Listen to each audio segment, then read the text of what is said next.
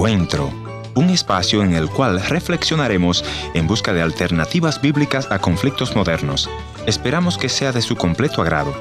Y ya con ustedes, su anfitrión, el pastor y consejero familiar, Ernesto Pinto. Una de las más crueles realidades es el abuso de los niños y las niñas en nuestro querido continente. Tristemente, muchos de esos abusos se suceden en nuestras casas por los propios parientes. Este abuso acompañará a estos niños toda su vida. Caminarán traumados, sin identidad en muchos de los casos. Por eso en este espacio de encuentro hemos traído el tema a la mesa y hemos pedido por favor para ya de maltratar a los niños, particularmente ese mensaje a los pedófilos. Para ya, toca tu corazón, no sigas dañando el corazón de estos niños.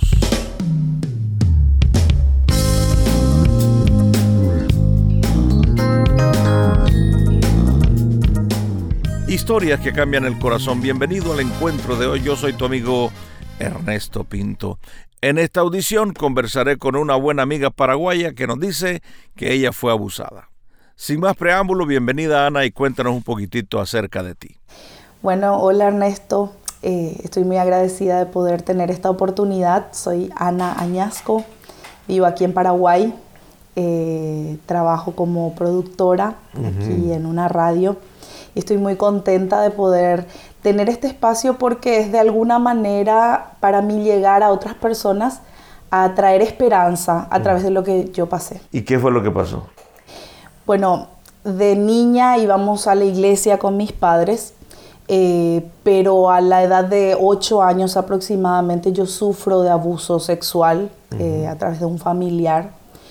Y esa situación marcó mi niñez. A los ocho años. A los ocho años, sí. Era pequeña. Marcó mi vida porque un niño necesita y está feliz, está contento, se expresa. Pero pasé de ser una niña alegre, contenta, viva, a una niña triste, callada, retraída. ¿Tus padres no notaron ese gran cambio? Lo fueron notando con el tiempo y ya con el tiempo yo pude contar de alguna manera, pero quizás también eh, no tenían todas las herramientas en ese momento para poder ayudarme o cómo salir de ello, pero es algo que yo guardé. ¿Qué papel jugaban tus padres en esa edad? Ellos eran padres realmente protectores, eran padres cuidadosos, pero como ocurre en, en muchas situaciones que ya hemos escuchado, en, un descuido, en una situación donde quedé sola quizás en la casa.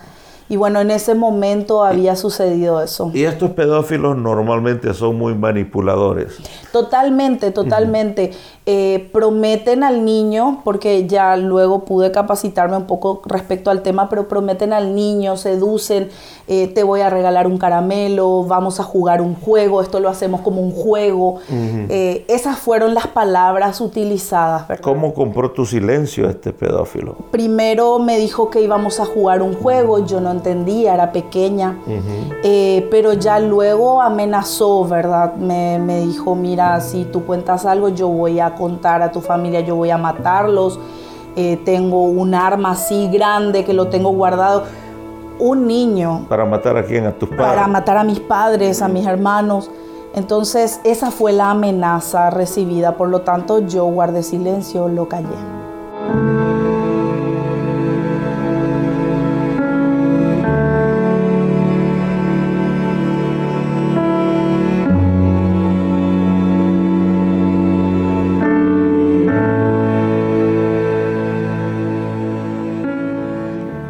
Te interrumpí estaba diciendo que hubo un cambio tremendo entre, eras una chica vivaz, alegre y de repente caes en tristeza, en depresión. Cuéntanos cómo se sucede eso. Bueno, en ese momento yo no entendía lo que me pasaba eh, y sí, era una niña vivaz y luego me pongo muy triste eh, por situaciones eh, que yo veo de manera, no, entiendo esa situación, no entiendo cómo pasó. y luego lo guardo, tenía vergüenza, tenía miedo. Son sensaciones que un niño no puede entender y quizás no, las puede saber. Más sí, totalmente, totalmente. Pero la tristeza en un niño es obvia. Claro. Hubo alguien que vino y te dijo, Anita, ¿por qué estás triste? Sí, en esa situación mi mamá lo notó. Mi mamá lo notó y de hecho ella no tenía las herramientas para saber cómo responder ante esa situación. Eh, simplemente ella en ese momento me contuvo, yo le cuento más o menos la situación a ella eh, y bueno, ella hizo todo lo posible para protegerme, quitó a la persona de, la casa, lo echó, lo echó este, pero en ese momento ella eso es lo que pudo hacer, ¿verdad? No tenía las herramientas, quizás no sabía, no ¿No llamó la policía? No, en ese momento no.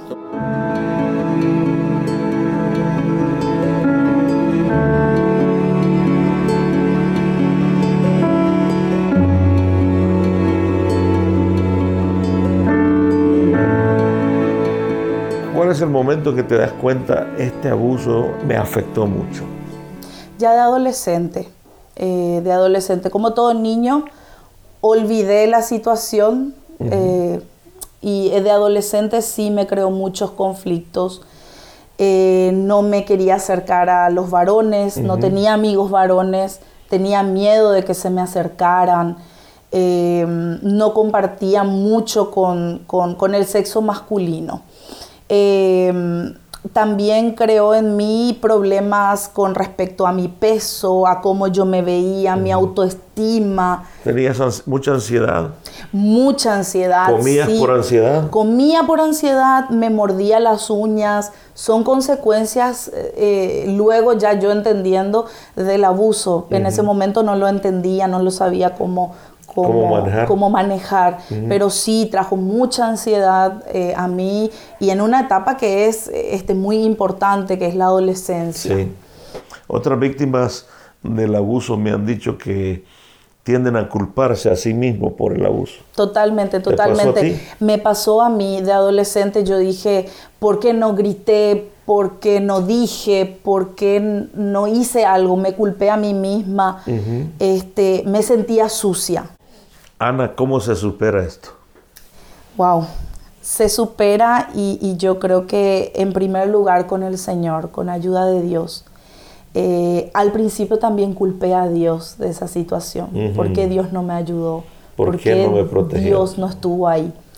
Cuando yo entendí que Dios no era el culpable, yo pude hacer a Dios parte de esa sanidad y pude entender que Él es parte primordial de esa sanidad. ¿Cómo lo lograste entender?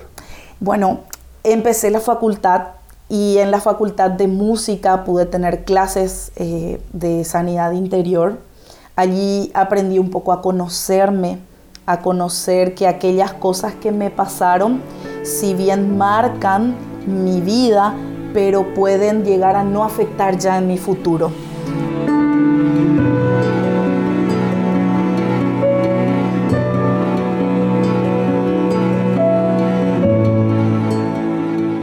¿Cómo entonces llegas a esa conclusión? Yo necesito a Dios en mi vida.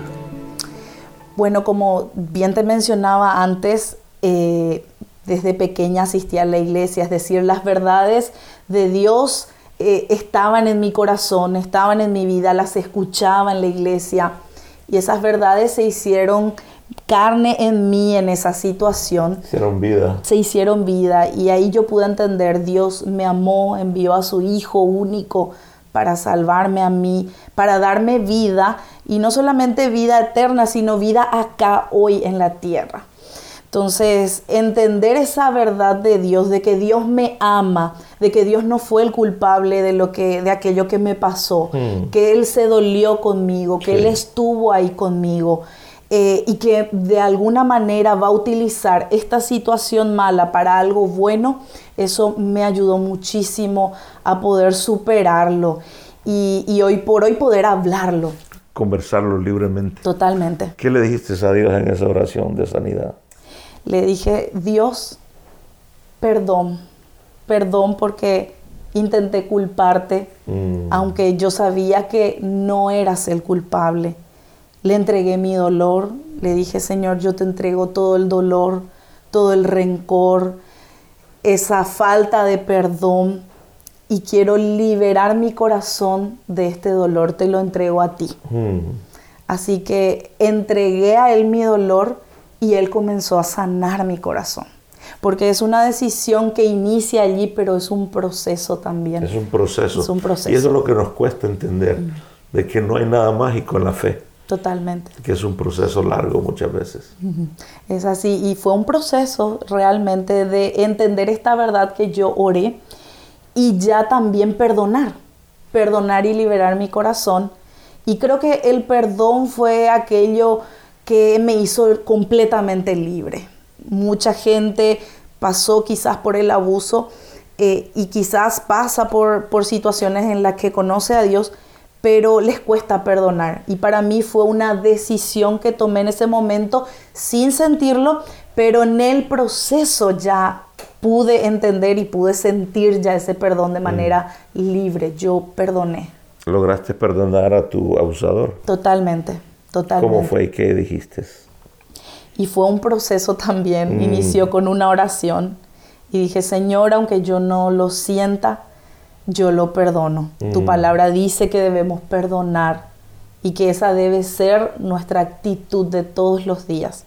Así que Señor, yo perdono a esta persona. Pero esa fue una oración, Ernesto, que yo tuve que hacer todos los días. Mm. Es una oración que yo... Totalmente, que yo llevé por un periodo hasta que eh, me di cuenta que llegué a un punto donde ya no sentía dolor, mm. no sentía rencor me sentí libre. libre. Libre, totalmente libre. Cerca de ti,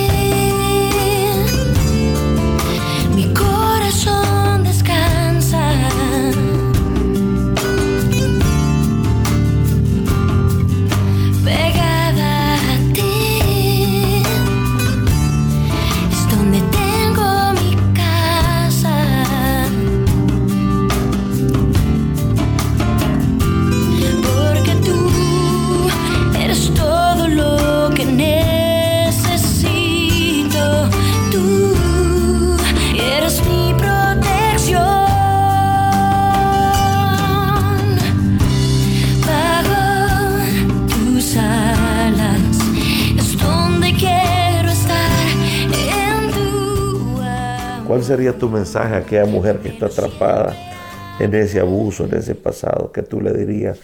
Tal vez me dice, para mí no hay esperanza. Mm. Quiero decirles que sí hay esperanza. Hay esperanza cuando ponemos a Dios en ese proceso, que fuiste muy valiente, si ya lo contaste, sos muy valiente, debes hacerlo para poder liberar tu corazón, pero que Dios puede transformar aquello que se rompió en tu corazón en algo bueno. Dios puede rehacer tu historia y puede hacerla completamente nueva, así como lo hizo conmigo. Gracias, Ana, por venir a esta audición y compartir tu historia con nosotros. No, por favor, gracias a ustedes. es donde quiero estar en tu amor. Anhelo siempre